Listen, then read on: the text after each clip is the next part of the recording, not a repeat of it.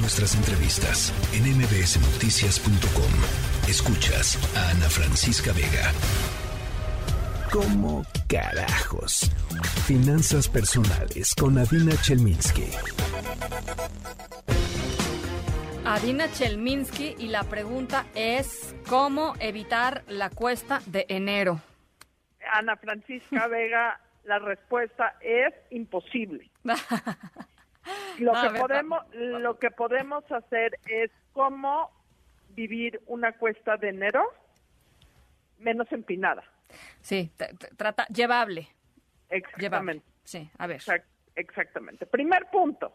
La mejor manera de empezar, de evitar la cuesta de enero, es empezar a planear para enero desde el 5 de diciembre.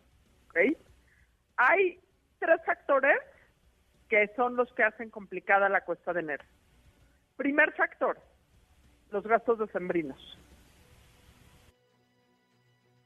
vida que existe, en donde nos dan el aguinaldo y nos sentimos todopoderosos y no solo nos gastamos el aguinaldo, nos gastamos el aguinaldo de los próximos cuatro años. Entonces, tal como hablamos eh, la semana pasada, el aguinaldo se divide en tres. Una, una no tiene que ser partes idénticas, pero una parte para gastar, una parte para repagar deudas y una parte para ahorrar porque además de todo lo que hace diciembre es nos hace eh, endeudarnos aún más. Entonces, en la manera de lo posible, sé que muchas veces es difícil, sé que hay muchísimos compromisos decembrinos, guarda tus tarjetas en el cajón, eh, todo lo que puedas de diciembre. Reduce tus salidas al máximo, reduce tus... Eh, vive el diciembre de la manera más decembrina posible, que no se nos olvide que el significado real de las fiestas decembrinas por más cliché que suene, es el amor familiar y para eso no hay que gastar. Entonces, evitemos llegar con aún más deudas de las que hemos agarrado, eh, agarrado todo el año. Lleguemos a enero con un plan de cómo vamos a enfrentar esas deudas. Lo que pasa también con la cuesta de enero es que tenemos una angustia enorme porque amanece el primero de enero, estamos un poquito todavía bebidos ni siquiera sabemos cuál es nuestra situación financiera. Entonces los invito a todos a que esta semana o la semana que entra, antes de que empiece el trajín de las posadas y de las fiestas navideñas, hagamos una lista de todo lo que debemos. Todo, todo, todo, todo, todo lo que debemos. Y dimensionemos, suena horrible, parece como el... No, bueno, ya con eso se te quitan las ganas de gastar este, este, irrestrictivamente, o sea, ya con eso. Eh, eh, número uno y número dos, el primero de enero dices, bueno, están muy mal las cosas, están pésimas las cosas, están terribles las cosas, pero por lo menos ya sé cómo están las cosas. o sea, la peor angustia financiera es no saber. Esa es la peor angustia financiera de todo. Totalmente de acuerdo. tercer punto. Empieza a hacer ahorita un presupuesto para todo el 2023 lo hemos hablado varias veces, tenemos el, formato que todos nuestros radioescuchas tienen para, para usarlo. De ese presupuesto que, que tienes, de esos gastos mensuales que haces, puedes repetir lo que parece el merolico que digo todas las veces. Cinco, cinco gastos que puedas quitar, cinco gastos que por ninguna razón vas a quitar porque te dan, le dan significado a tu vida y diez gastos que puedes reducir a la mitad. Y todo ese dinero de los gastos que,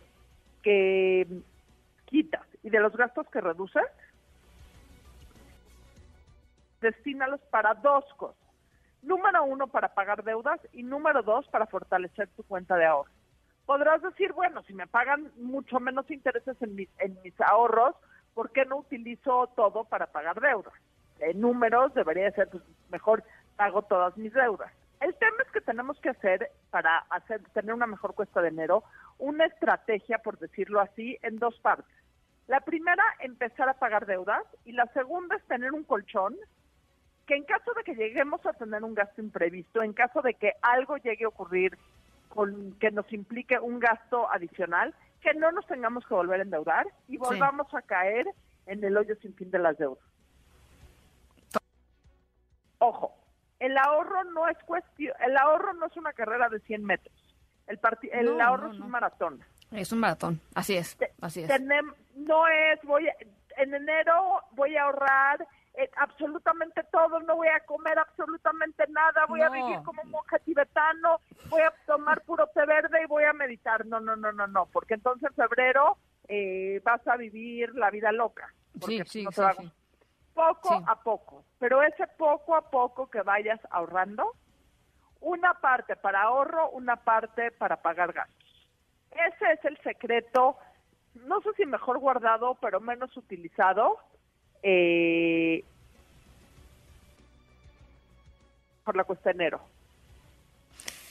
Bueno, pues ahí está. Eh, por, supuesto, nuestro nuestro en nuestro el comentario de Adina se lo subimos a redes sociales como todos los días para que ustedes lo puedan reescuchar las veces que sean necesarias. Y si quieren el formato del el presupuesto para el 2023 nada más nos escriben a nuestro WhatsApp 55 43 77 1025 y se los volvemos a mandar para que lo tengan y lo puedan utilizar eh, es algo que se tiene que hacer sí o sí. Te mando abrazos mi querida Adina.